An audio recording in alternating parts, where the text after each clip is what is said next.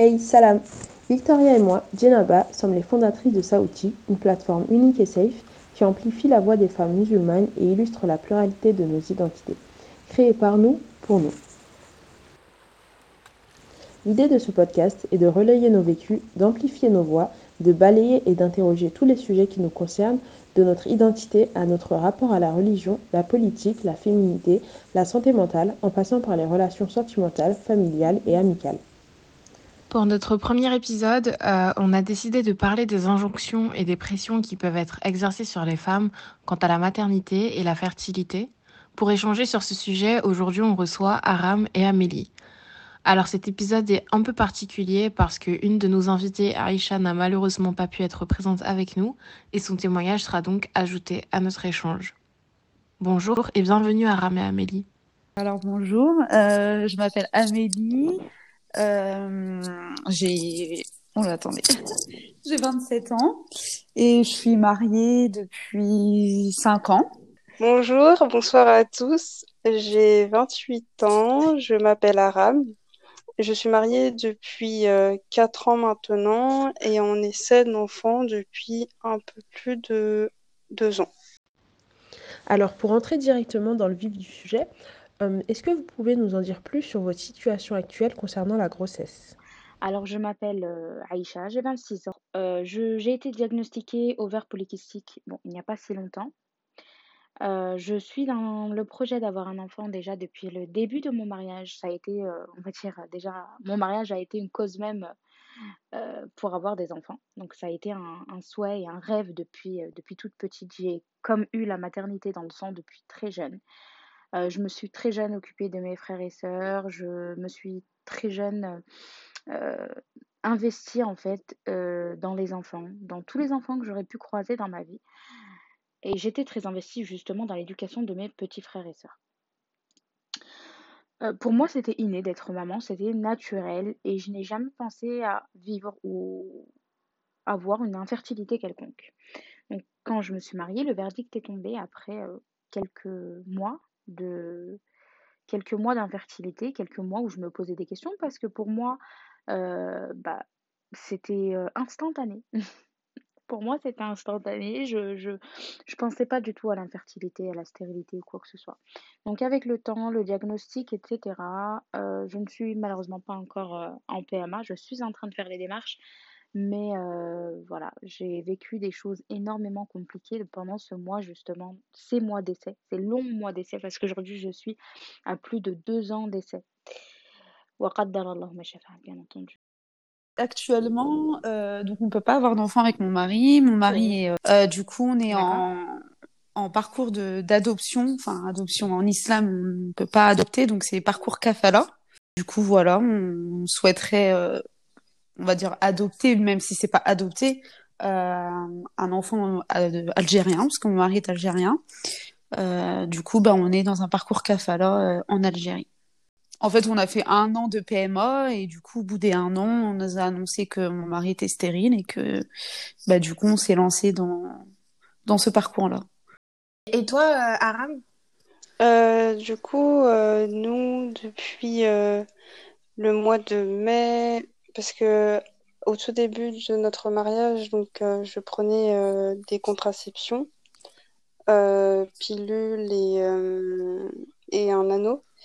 Et à partir de deux ans de, mariage, j'ai, tout arrêté pour commencer à fonder une vie de famille. Et du coup, depuis mai 2018, euh, j'ai tout arrêté. Donc, euh, on a essayé euh, naturellement, mais j'ai vite vu que par rapport euh, à mon cycle, etc., c'était un peu la catastrophe.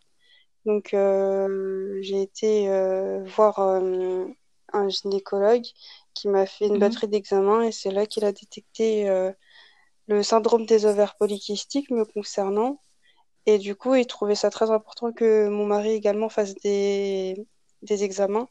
Et lui, de son côté, il souffre de, pareil, de problèmes euh, liés euh, à, ses, à son, son, son appareil reproducteur. En fait, on a tous les deux le même problème d'infertilité, c'est que nos appareils sont fainéants. Et du coup, euh, Mhm. pour les faciliter, en gros, on nous a proposé euh, la fécondation in vitro. Bah, du coup, après, euh, après que le gynéco, il a vu qu'on avait tous les deux bah, le même souci et que c'était des... euh, Enfin, nos appareils étaient, étaient euh, fainéants, il nous a tout de Mhm. suite euh, proposé la fécondation in vitro parce qu'il faut savoir que du coup, dans le parcours PMA, la fécondation in vitro, c'est l'un des derniers recours qu'il peut y avoir, avant bien sûr le don d'ovocytes et compagnie. Mais enfin, ce qui est licite chez nous et encore la FIV, je pense qu'il y a des divergences, mais bon, bref, on va pas rentrer dessus. Euh, par rapport à ça, euh, du coup, il nous a proposé euh, la FIV et j'ai essayé donc les injections, etc. pendant un- pendant le mois de juillet 2020. Et c'était un peu compliqué à gérer et j'avais fait une hyperstimulation parce que du coup, mes ovaires ont répondu euh, un peu trop fort et du coup, on devait recommencer. euh, Bah, du coup, le gynéco a voulu tout stopper et on devait tout recommencer euh, en septembre, mais euh, j'avais pas eu une très bonne expérience. Donc là, j'ai tout arrêté depuis et on n'a plus de traitement en cours. Ce choix de non-traitement en cours, c'est un choix. Enfin, qu'est-ce qui a fait que tu t'es dit, bon, bah, j'ai plus envie Euh, de, bah, en fait, c'est faire pas un appel? arrêt, c'est une pause parce que Mhm. entre-temps, j'ai quand même euh, fait appel à la médecine, mais plutôt prophétique en faisant, bah, du coup, depuis euh, le mois de septembre, euh, je suis euh, tous les mois, euh, je vais tous les mois chez une sœur qui pratique la hijama sur euh, les ovaires. Mhm. Et du coup, euh, de ce côté-là, je j'ai pas arrêté les traitements totalement. Et quant à mon mari, j'ai, via une sœur, euh, commandé euh, du pollen de palmier pour euh, faciliter également euh, le travail de, de son côté. Et du coup, par rapport à ça, on n'a pas totalement arrêté. Mais c'est vrai que du côté médical, on a voulu faire une pause. Mais euh, là, on aimerait bien reprendre en 2021 et euh, avoir un deuxième avis médical et voir si c'est possible euh, de tenter l'insémination artificielle à la place de la. Ok, merci beaucoup en tout cas à toutes les deux pour votre état des un peu personnel. Et moi j'ai une question en fait, les remarques que en rapport avec le fait que vous soyez mariés depuis quelques années et pas mère, est-ce qu'elles sont récurrentes? Est-ce que euh, vous avez déjà eu euh, bah, l'occasion d'avoir ce type de, remarques? Alors, euh, j'ai également reçu énormément de remarques, de questions sur le fait que je suis mariée depuis un long moment, sur le fait de pourquoi est-ce que je n'ai pas d'enfant? Est-ce que c'est un choix personnel? Est-ce que c'est quelque chose que je vis ou que je survis par dépit de moi-même? Euh, donc c'est vrai que j'ai eu énormément de questions, que ce soit d'un point de vue extérieur, c'est-à-dire euh, dans mon réseau euh, amical ou dans le réseau de mes connaissances tout simplement. Et j'ai également reçu des, des questions de la part des personnes bah, m'entourant de manière un peu plus proche, c'est-à-dire la famille, la belle famille, etc. Donc ça a été directement très compliqué parce que j'ai été directement complexée parce qu'on m'a immédiatement attaqué, tout simplement. Attaqué sur le fait qu'une femme, dans la normalité, une femme, c'est fécond. Si ça ne l'est pas, c'est qu'elle a un problème. C'est qu'il y a un problème. On ne se demande pas à savoir si c'est l'homme ou la femme le problème. Dans la société maghrébine dans laquelle je suis issue, c'est même si c'est l'homme le problème, c'est la femme le problème. Même si c'est l'homme qui a un problème de fertilité, c'est la femme le problème. Donc, euh, au plus grand malheur de, moi-même, bien entendu, euh, j'ai subi toutes ces choses-là, tous ces dénigrements. Donc, de la part de la famille, de la belle famille, des cousins, des cousines, euh, qui, elles, arrivaient justement à avoir un enfant dès leur première nuit de noces, et tant mieux pour elles, et qui, pour moi, le chemin est quand même euh, très difficile et semé d'embûches.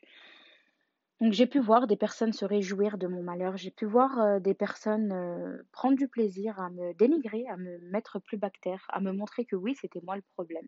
Donc j'ai provoqué euh, un complexe. Ce complexe a été de refouler justement ce problème que, que j'ai eu, donc l'ovaire polykystique, les ovaires polykystiques. Donc j'ai vraiment refoulé ce problème à l'intérieur de moi et j'ai refusé les traitements. Donc j'ai refusé le fait d'être ben, en PMA. J'ai refusé d'aller en PMA parce que pour moi j'étais fertile et c'était tout à fait normal et que j'allais avoir des enfants naturellement, donc je me suis entêtée. Le problème avec les ovaires polykystiques, c'est que ça marche une fois sur dix de tomber enceinte naturellement. Ça n'a pas été mon cas, en deux ans en tout cas. Donc je me dois de me rediriger vers euh, bah, la procréation médicalement assistée. Euh, en ayant intériorisé pardon, énormément de choses, je me suis aperçue euh, que j'ai commencé à développer certaines pathologies, développer certaines angoisses, développer certains complexes de plus en plus importants, tout en les gardant au fond de moi. J'ai décidé un jour de euh, contacter une psychologue musulmane et j'ai décidé de lui en faire part, de faire part de tous ces problèmes. Je me suis aperçue qu'il était caché pas mal d'autres choses, pas mal de blessures émotionnelles que je cachais déjà depuis mon enfance. Euh, donc c'est vrai que ça a été quand même assez compliqué pour moi. Ensuite, l'ensemble des remarques et des questions que j'ai pu vivre étaient essentiellement visées envers moi. C'est-à-dire que même s'il y avait des personnes qui étaient en contact avec mon mari et avec moi, eh ben, les questions se redirigeaient vers moi. La pression se redirigeait automatiquement vers moi. Euh, mon mari également. Mon mari également, euh, il a reçu des questions, des critiques, etc. Des critiques, oui, je dis bien des critiques parce que c'était, il y a eu beaucoup, énormément de critiques. Donc euh, voilà. Et toi, Amélie? Mon mari, donc, il a une malformation qui a fait qu'on a dû euh, passer par la médecine pour euh, concevoir un enfant.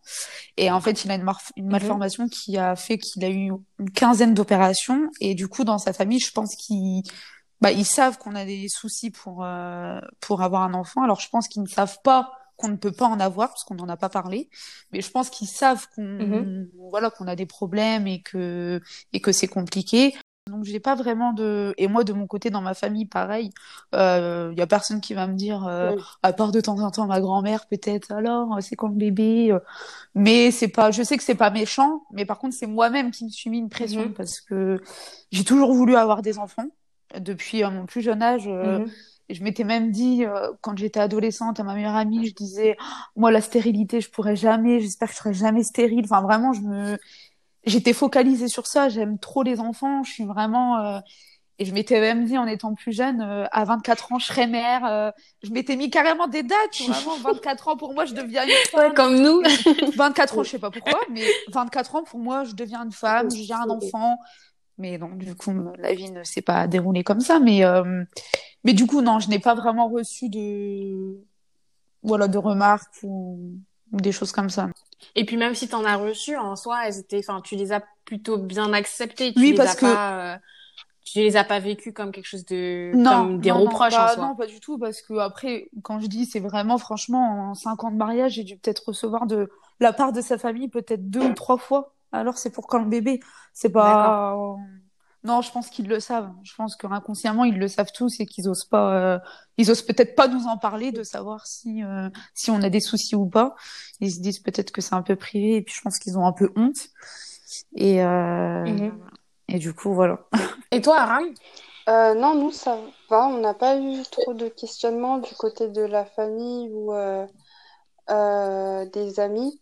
moi, c'est surtout dans le domaine professionnel en fait où je vais avoir pas mhm. mal de remarques euh, déplacées euh, du style, euh, parce qu'en ce moment, après le Covid, du coup, il y a pas mal de collègues à moi qui sont enceintes. Mhm. c'est du jamais vu dans la société. En 20 ans, il n'y a jamais là où, au total, on est, il y a plus de 10 salariés donc enceintes, soit des femmes, soit des, bah, des hommes du coup qui attendent un enfant et c'est du jamais vu. Et du coup, euh, bah nous, on avait fait le mariage religieux en 2017. Et là, en 2020, en septembre 2020, on a fait le mariage euh, civil. Et donc, euh, là, par exemple, quand je suis revenue du mariage civil, enfin des congés de, du mariage civil, c'était à base de Ah, bah du coup, maintenant que le mariage il est fait, tu vas bientôt nous annoncer que tu es enceinte. Il n'y a pas plus tard que le mois de janvier, après les vœux, on me disait bah du coup un bébé pour cette année parce que bah oui maintenant que tu es mariée et que la plupart des gens après le mariage font des enfants, c'est bientôt ton tour, etc. Et du coup, c'est un peu difficile à, à entendre quand voilà, on a déjà, comme disait Amélie, la pression soi-même par rapport à ça. Et si c'est pas du coup les collègues de travail, parfois j'ai eu des remarques aussi un petit peu étranges de personnes qui peuvent être un peu loin de notre couple. Euh, des femmes, par exemple, euh, de l'ami à mon mari, qui vont me dire Ah, alors, euh, c'est pourquoi les enfants Maintenant que, ça va faire un moment que vous êtes mariés, etc. t'as pas encore la. Enfin, pourquoi est-ce que t'as pas encore d'enfants? Tu ressens pas le besoin maternel? Pourquoi est-ce que tu veux pas d'enfants, etc.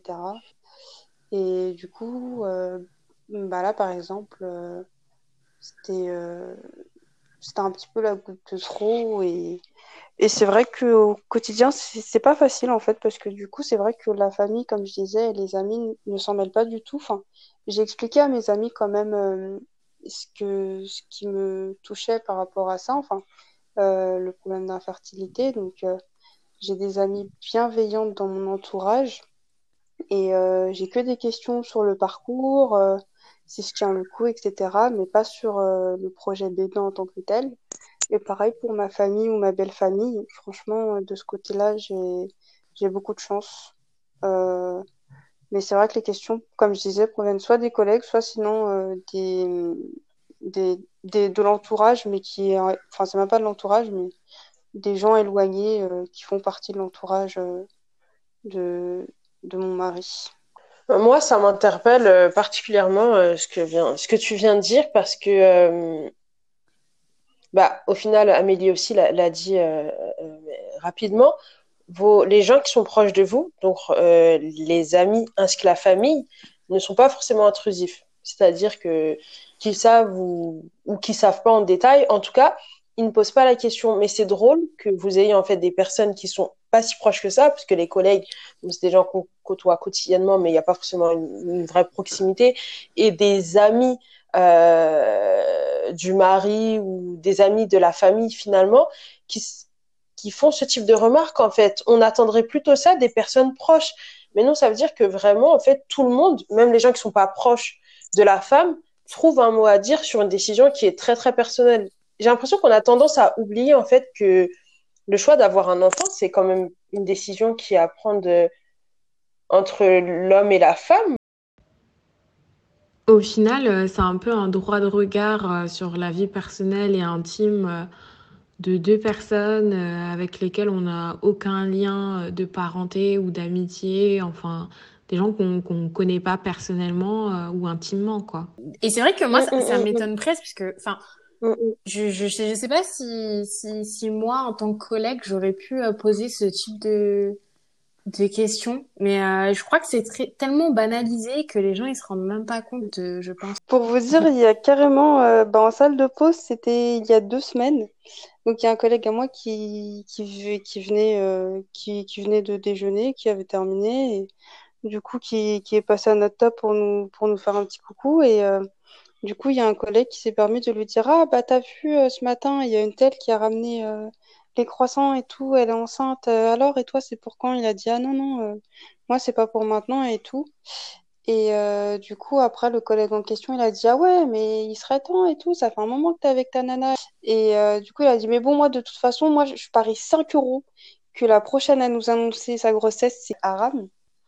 Et c'est vrai que là, sur le coup, je savais pas où me mettre, sachant que on était plus de 5-6 à table et que euh, c'était. Enfin, j'avais l'impression d'être euh, dans un trou à rein. Enfin, je, je me sentais vraiment pas bien. Je, je commençais à transpirer et tout. Et après, je l'ai pris avec le sourire parce que du coup, euh, c'est un peu compliqué. Si on commence à grimacer ou à s'emporter, bon, non seulement ils vont voir qu'il y a un problème, mais en plus, voilà, ça sera le sujet tabou et ça passe pas trop au niveau de la sociabilité.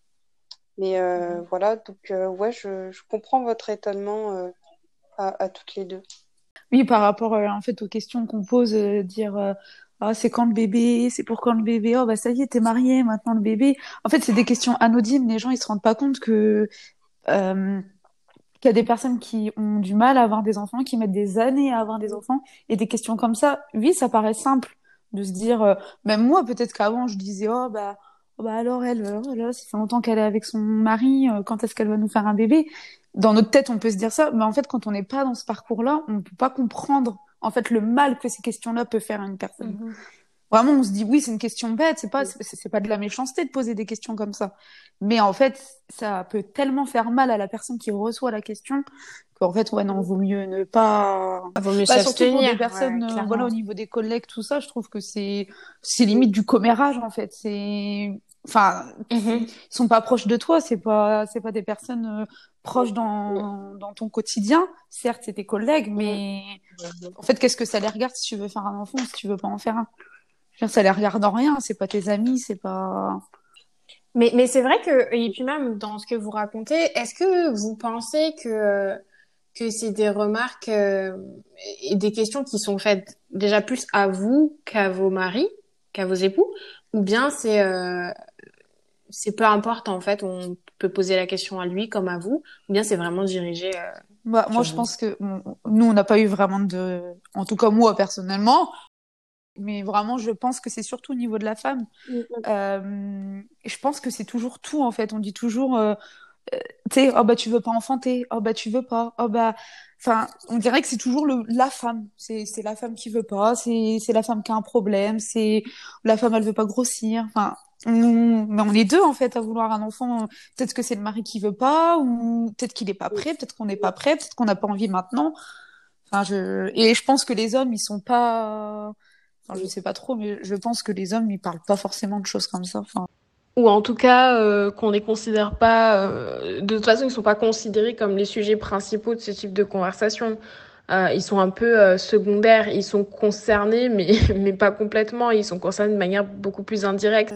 Enfin, je sais pas trop en fait les, les, les, hommes, les relations qu'ils peuvent avoir, mais mais je vois pas du tout en fait euh, bah, les copains de mon mari lui dire euh, bah alors c'est pour quand le bébé. Euh, enfin pour moi c'est pas vraiment des questions d'hommes en fait, enfin, des, des discussions.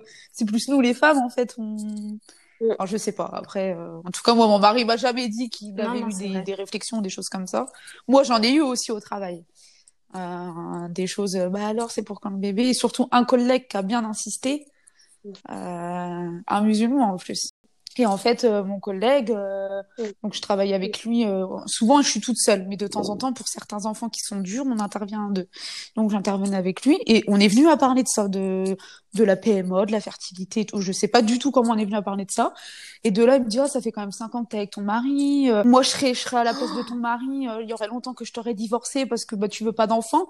Ouais. Quoi? Je lui ai dit, mais je lui ai dit, tu te rends compte de ce que. Enfin, j'étais choquée. Je me suis dit, mais de quoi il me parle? Je lui dis, mais non. Oh donc moi, je j'allais pas lui dire, bah tu sais, c'est mon mari qui a des problèmes. Enfin, ça le regarde pas. Je disais, mais on veut profiter. Il me dit, oui, mais tu sais, profiter, profiter. Il me dit, regarde, tu prends de l'âge. Ton mari pourra avoir des enfants quand il veut, mais toi, l'horloge tourne. Je lui dis bah ouais, mais je lui dis en fait on est à deux. Si je lui dis tu, tu penses que c'est moi qui ne veux pas avoir d'enfant, mais qui dit que mon mari, je lui dis toi peut-être que tu as ta position de te dire le mariage direct un enfant. Je dis moi mon mari il, voit pas la, la, la, chose comme ça. Mais non. Et à la fin j'ai dû lui dire tellement il insistait, tellement il insistait. Je lui dis bah tu sais quoi, en fait je prends un traitement, j'ai inventé. Hein, J'allais pas lui dire euh, voilà en ce moment je prends un traitement qui fait que je n'ai pas le droit de tomber mm, mm, enceinte. Mm, donc c'est pour ça que pour l'instant on ne peut pas avoir un enfant il m'a regardé la tête un peu euh, choquée, l'air de dire euh, bah, qu'est-ce que j'ai dit quoi. En quoi ça te regarde en fait? Et me dire euh, t'aurais été ma femme, je t'aurais divorcé, mais tu te rends compte quand même de ce que tu me dis. Donc, euh, et, et, toi, Aram, les, les remarques, c'est plus à, à, ton époux ou à toi? Du coup, les remarques, mon époux, il en a pas eu beaucoup. Enfin, par exemple, par rapport aux collègues de travail, on en a déjà parlé. Et il m'a dit jamais un collègue c'est permis de lui poser la question. Euh, après, concernant euh, son entourage, pareil. Et ses amis, par contre, bah, ça arrivait, mais bon, c'est pas de manière malveillante. Euh, c'est plutôt des amis qui ont du coup eu des enfants et qui parlent parfois voilà de l'éducation de, de la difficulté au quotidien, par exemple, parfois gérer un enfant ou qui vont dire bah du coup et toi c'est pour quand voilà histoire de, poser la question euh, comme ça et c'est là où après il leur répond gentiment que c'est prévu mais que voilà on, prend notre temps. Et sinon c'est vrai que les questions la plupart du temps bah, sont dirigées vers moi. Par exemple par rapport à ce que j'ai pu dire tout à l'heure quand euh, la femme de son ami m'a posé la question et que j'ai dit, euh, enfin, j'ai fait un peu comme Amélie en, en, disant que voilà, on veut profiter, etc., même si on sait pertinemment que c'est faux parce que le, la semaine qui suit, on a encore une échographie à faire pour voir si, euh, si ça va et que si on peut commencer le traitement. du coup, je lui ai dit que en ce moment, on essaie de, profiter, euh, de, prendre notre temps, d'apprendre à se connaître, etc. Et bah, c'est là où elle m'a posé directement la question à moi et pas en disant Ah, bah lui, est-ce qu'il ressent le besoin d'être père? Bah non, c'était tout de suite euh, Ah, bah est-ce que tu ressens le besoin d'être mère? Euh, Du coup, euh, par rapport à ça, enfin c'est vrai que les questions, elles sont enfin, la plupart du temps tournées, tournées vers moi. J'ai l'impression. Donc oui, hein, je rejoins ce que vous disiez tout à l'heure. La... J'ai l'impression que la, materne... enfin, la maternité, le, le, fait de faire un enfant, euh, vu que c'est peut-être la femme qui le porte dans son, dans son ventre, on va penser que c'est elle qui met un barrage et qui dit euh, faut qu'on profite, alors que non, pas du tout. C'est à deux. Et on sait très bien aujourd'hui, euh, on n'est pas dans certains pays pour penser aux superstitions et dire qu'il n'y a que les femmes qui peuvent pas avoir d'enfants. On sait très bien aujourd'hui, on a tous on a tous été à l'école, on sait très bien que les hommes aussi, pareil, euh, ils peuvent avoir, des problèmes de stérilité, mais je pense que dans la communauté, euh, c'est quelque chose qui est pas, qui, qui est pas, enfin, qui est envisageable, mais dont on parle pas. On va jamais dire oui, bah c'est lui qui a un problème. Ça sera toujours la femme de toute manière, donc.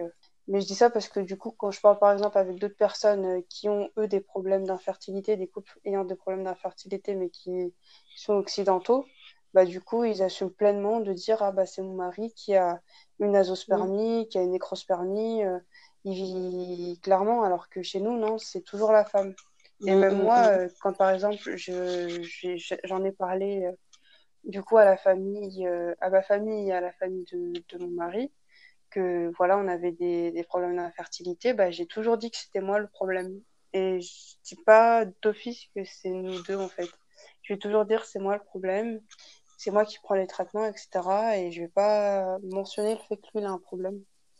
Donc euh, je pense que c'est ouais, c'est peut-être euh, c'est peut-être un complexe ou une difficulté euh, à inclure l'homme dedans en fait. Dina, tu voulais dire quelque chose? Oui, je voulais bah indépendamment de euh, ce que Amélie tu dis, toi personnellement, tu n'as pas euh, reçu euh, énormément de, de, remarques, mais est-ce que vous pensez que ces types de remarques, la pression en général d'avoir des enfants, elle est plus présente dans la communauté musulmane que la que la société française en général? Donc, est-ce que c'est plus présent chez nous? Et si oui, est-ce que vous pensez savoir les raisons en fait?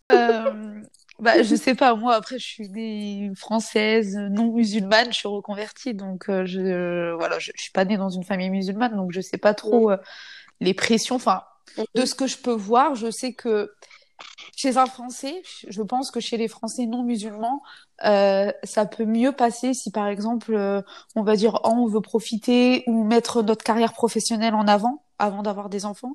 Je pense que ça peut plus passer que chez les musulmans. Enfin, je, je pense. Je pense que chez les musulmans, c'est le mariage, l'enfant. Enfin, vraiment, genre l'enfant, c'est c'est le but, c'est le but de. Enfin, moi en tout cas, moi je le prends comme ça. Pour moi, c'est le but de la vie. C'est déjà le mariage, euh, c'est c'est la moitié de notre dîne, mais je voilà, t'as le mariage, après t'as l'enfant. Enfin, voilà, pour moi, t'as réussi ta vie, on va dire. Une fois que, enfin, non, pas forcément, parce que bah, du coup, je peux pas avoir d'enfant, donc euh, je, je, je vais pas gâcher ma vie.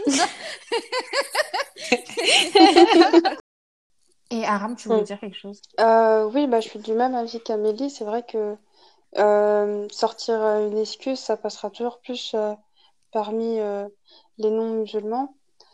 Mais hum, je pense que la pression, elle vient des deux, en fait. C'est une pression sociétale, mmh. c'est même pas euh, mmh communautaire, puisqu'au final, euh, bah, moi, tous mes collègues qui ont qui se sont permis de s'exprimer sur le sujet ou celui qui a lancé le pari sur moi, euh, bah, du coup, c'est des Français ou enfin, c'est des personnes occidentales.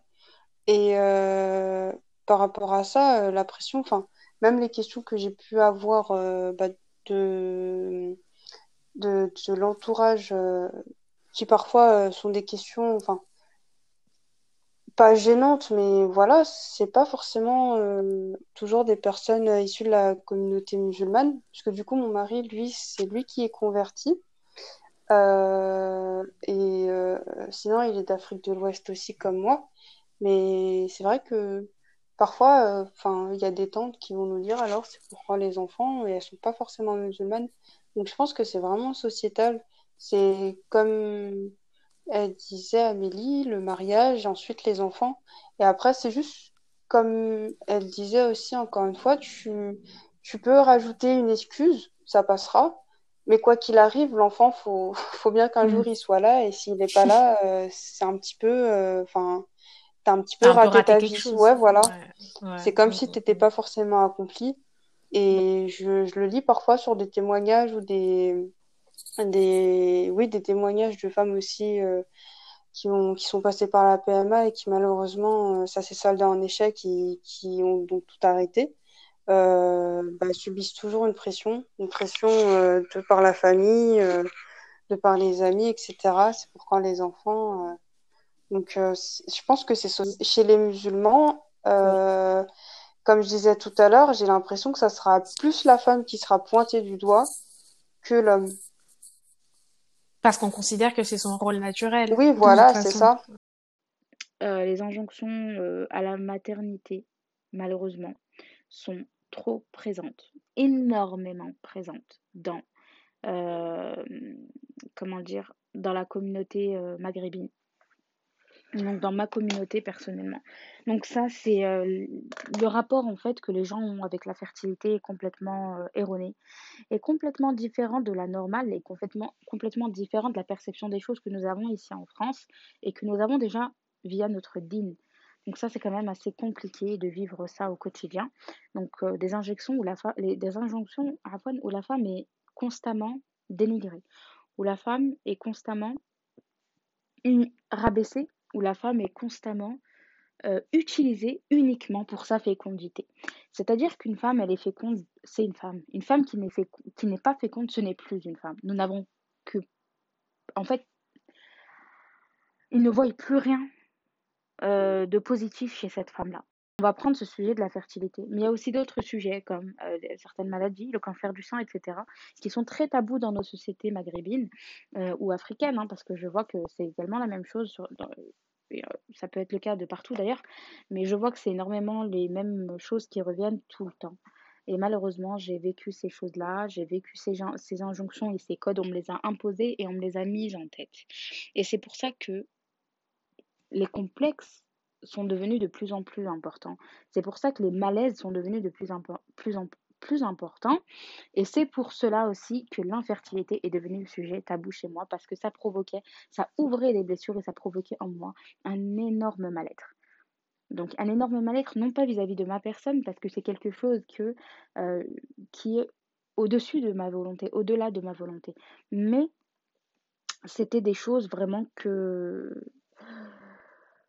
Qui étaient imposées, euh, c'était des codes qui étaient imposés par, euh, bah, par la société par la société, la société de mes parents, etc., etc., etc. Une femme qui n'a pas d'enfant, c'est une femme qui n'a aucune utilité dans ma société. Malheureusement, au grand malheur de tout le monde. Donc euh, c'est vraiment très, euh, bah, c'est très difficile. C'est très difficile à vivre au quotidien. C'est très lourd à supporter. Et il faut savoir que personnellement, je suis seule dans mon épreuve. Donc je suis seule. J'ai aussi un mari qui est euh, très, comment expliquer, qui est très à cheval aussi sur ses codes et injonctions et qui est d'accord avec ses codes et injonctions. Donc il faut savoir que je suis, je ne dirais pas constamment humiliée, dénigrée, mais je ne suis pas épaulée. Et je suis seule dans mon calvaire, je suis seule dans, dans mon épreuve. Et, euh, et alhamdulillah ala. Je trouve ça assez surprenant parce que euh, le choix de faire un enfant, finalement, euh, c'est un choix qui est décidé par le couple. Donc, euh, donc les, deux personnes, en dehors de, de cela, euh, les gens n'ont pas leur mot à dire. Donc ça, me surprend quand même euh, la manière dont les gens sont à l'aise sur le fait de s'exprimer sur, euh, sur ce choix, en fait. On comprend finalement que certains ont du mal à saisir que finalement la femme, elle peut être autre chose que mère. Je pense qu'il y a, y a beaucoup d'hommes qui, euh, qui, qui, je pense, n'ont pas peut-être passé leur euh, bon, euh, je sais pas, c'est, c'est le complexe de type. Je crois que ça s'est pas très bien, bien déroulé. Et je pense qu'ils font facilement l'association entre la femme et la mère. Et au final, la femme et la mère ne font plus qu'un, ou ne font plus qu'une pour le coup. Mais, et la mère et la femme, et la femme et la mère. Et ça fait un espèce de bloc comme ça qui est indissociable. Et quand euh, malheureusement euh, la vie fait que la femme ne peut pas être mère, ben, ben ça bloque. Je pense qu'il y a une, une sorte d'incompréhension et, et c'est aussi peut-être pour ça que les femmes sont beaucoup plus pointées du doigt parce qu'on estime qu'il y a eu un échec. Elles n'ont pas en gros réussi à aller au bout euh, de ce qui était attendu d'elles, quoi. Même, euh, je pense que c'est quelque chose qu'on a intériorisé, internalisé, si je peux utiliser ces, expressions-là, parce que même moi qui ne suis pas euh, pour l'instant concernée par ces questionnements-là. C'est vrai que je me, je me suis déjà dit, mais en fait, moi si j'ai pas d'enfant, mais je meurs. je mets vraiment. Et, et, et, et c'est vrai que personne me. Moi pareil, je suis pas née, euh, je suis pas née musulmane, mais mais donc c'est vraiment pour vous dire que au final c'est pas quelque chose qui est inhérent à la communauté musulmane, mais qui est vraiment sociétal et, et qu'on fait peser en fait sur nous en tant que femmes parce que euh, on estime que c'est la finalité de notre vie et que si si ça ça fonctionne pas, ben il y a rien qui fonctionne. Donc je pense vraiment que c'est quelque chose de d'hyper global qui nous touche peut-être, je dirais pas plus, mais d'une manière différente parce que, comme tu disais, on fonctionne différente, ouais. pas en vase clos, mais on fonctionne en communauté. Donc en fait, tout le monde a un peu parfois son mot à dire sur des choses qui nous concernent peut-être un peu euh, personnellement, et donc on a l'impression peut-être que ça prend plus de place que dans euh, une communauté qui est, enfin, dans d'autres espaces quoi, qui sont pas musulmans. Mais je pense que c'est très global. Je pense que c'est pas nous plus que les autres. Hein. Par exemple, je, je, comme exemple, en Amérique latine ou dans la Caraïbe, euh, c'est des gens qui sont généralement pas musulmans, et pour autant, c'est des sujets qui sont hyper, euh, hyper, euh, hyper euh, importants aussi là-bas, quoi. Non, mais je pense, je pense que, de toute façon, dans toute société, c'est cette question-là, elle est, elle est importante. Enfin, le de dire, euh, je sais pas comment dire, tu sais, d'avoir un enfant voilà, t'es en couple, il faut que t'aies un enfant. Je pense que de toute façon, c'est dans toutes les sociétés. Après, peut-être que ça revient plus dans, euh, oui, dans, dans certaines communa communautés. Mais dans tous les cas, enfin, c'est, je pense que c'est partout pareil. Une fois que t'es, t'es marié ou que t'es en couple, mmh. euh, forcément, la question du bébé, elle arrive après. Parce que c'est la suite logique, en fait. Oui, puis c'est la, la suite logique mmh, même de l'humanité en règle générale, quoi. En soi, les gens, ils se mettent ensemble, ils se mettent ensemble pour se reproduire, ça, plus qu'autre chose. Mais moi, je vois, par exemple, j'ai certaines copines, euh, bah, avant d'avoir un enfant, elles veulent euh, acheter une maison, tu vois, d'avoir vraiment une sûreté euh, financière, de se dire euh, oh non, mais là, je suis en CDD, euh, oh non, non, non, je, je me vois pas faire un enfant tout de suite, faut qu'on ait tous les deux un CDI, peut-être une maison, enfin il y a toujours euh, ouais une excuse. Enfin pas une excuse mais c'est pas très grave quoi si c'est pas tout de suite on va dire et on enfin je sais pas comment expliquer mais euh... ouais. Non moi ce que j'allais dire c'est qu'en soi euh... enfin, après je sais pas Amélie mais moi l'infertilité je la vis bien. Enfin c'est vrai qu'au début j'avais vraiment du mal quand le diagnostic il a été posé etc c'était c'était très difficile même quand j'étais dans les dans les essais PMA mais Aujourd'hui, franchement, je, je, le vis bien. Je, je, le vis très bien.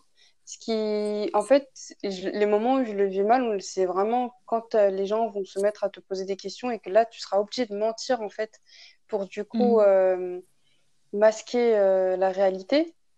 Parce que, enfin, je pars du principe qu'on n'a pas à te poser la question à partir du moment où toi, t'en parles pas. Et le fait de devoir mentir pour masquer mm. une chose qui est naturelle en soi, il y a la fertilité, il y a l'infertilité, c'est naturel.